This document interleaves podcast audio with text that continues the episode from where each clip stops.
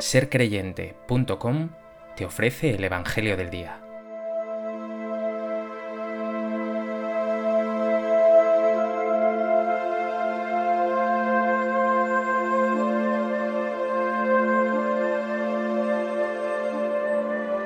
Del Evangelio de Marcos.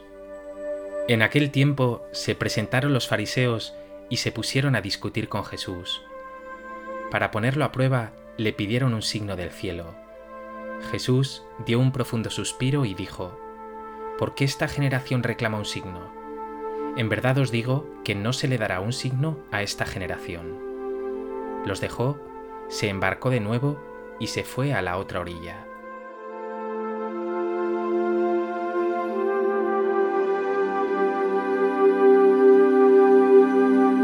El Evangelio de hoy nos presenta a Jesús rodeado de fariseos, unos fariseos que discuten con él, que lo ponen a prueba y que le piden un signo del cielo.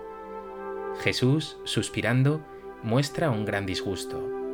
Si Jesús no accede a concederle este signo y se molesta, es porque estos fariseos, tan duchos en la ley, son incapaces de darse cuenta de que el verdadero signo es Él, Jesús, el Hijo de Dios encarnado.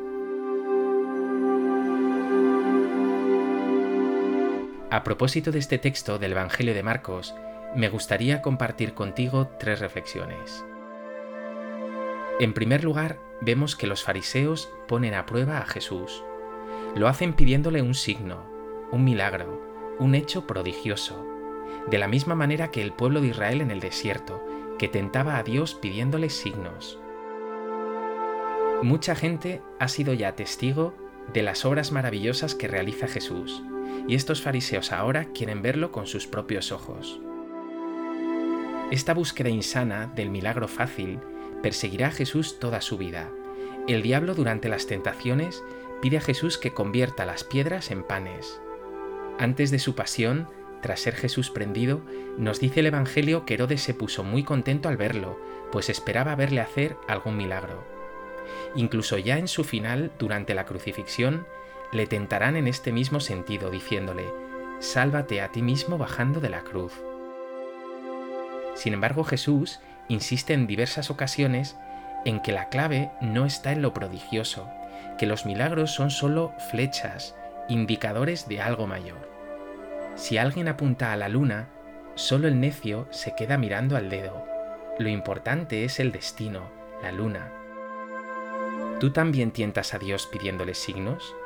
También tú te pierdes a veces en lo espectacular, en lo milagroso, en lo superficial, en lo anecdótico, en lo fácil.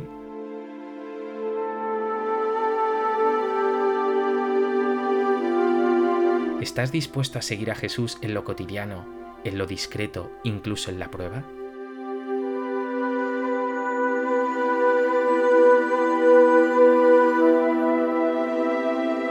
En segundo lugar, conviene insistir en cuál es el verdadero y definitivo signo. Hay un texto del Evangelio que lo aclara. En ese texto dice Jesús a los fariseos, el reino de Dios no vendrá escrutando signos, portentosamente, aparatosamente. Mirad, el reino de Dios está en medio de vosotros. Con estas palabras Jesús estaría diciendo, el reino no viene por hechos prodigiosos, el reino soy yo, yo soy Dios reinando entre vosotros, mi palabra es la palabra de Dios que os salva. La clave, por tanto, está en Jesús. El gran signo, el signo definitivo, por tanto, es Jesús, su persona.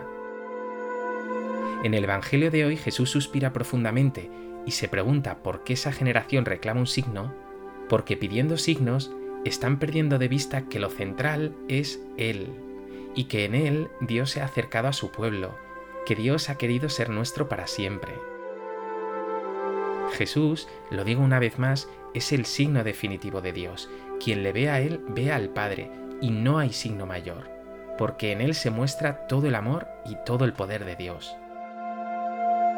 Si no reconoces que en Él se te ha dado ya todo, cualquier otro signo será para ti innecesario, incluso contraproducente. ¿Tu corazón está puesto en los favores que Dios te puede conceder? o en una relación personal y cercana en un trato de amistad con Jesús, el Hijo de Dios.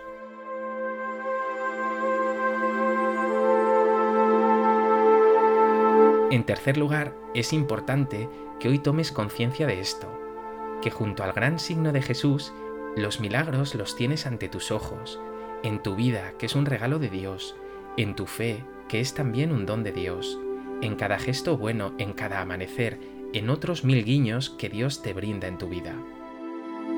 Es importante que reconozcas estos pequeños signos de Dios, esa presencia discreta de Jesús en tu día a día,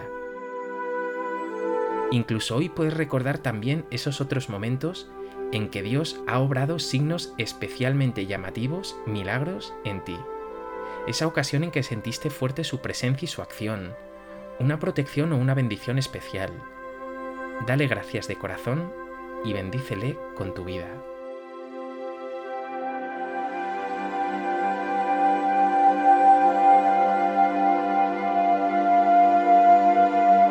pues que este Evangelio te lleve a reconocer que el gran milagro de Dios ya se te ha dado. Jesús, que camina contigo, te fortalece y te sostiene, y que reconozcas también al mismo tiempo esos signos de su amor y de su presencia en tu vida. Señor Jesús, siento tu presencia en mí, también tu amor y tu protección. Tú has obrado mil milagros en mi vida, de manera discreta, pero también en ocasiones signos llamativos, incluso cruciales. Por ello te doy gracias y te bendigo. Eres maravilloso. Gracias por tanto, Señor.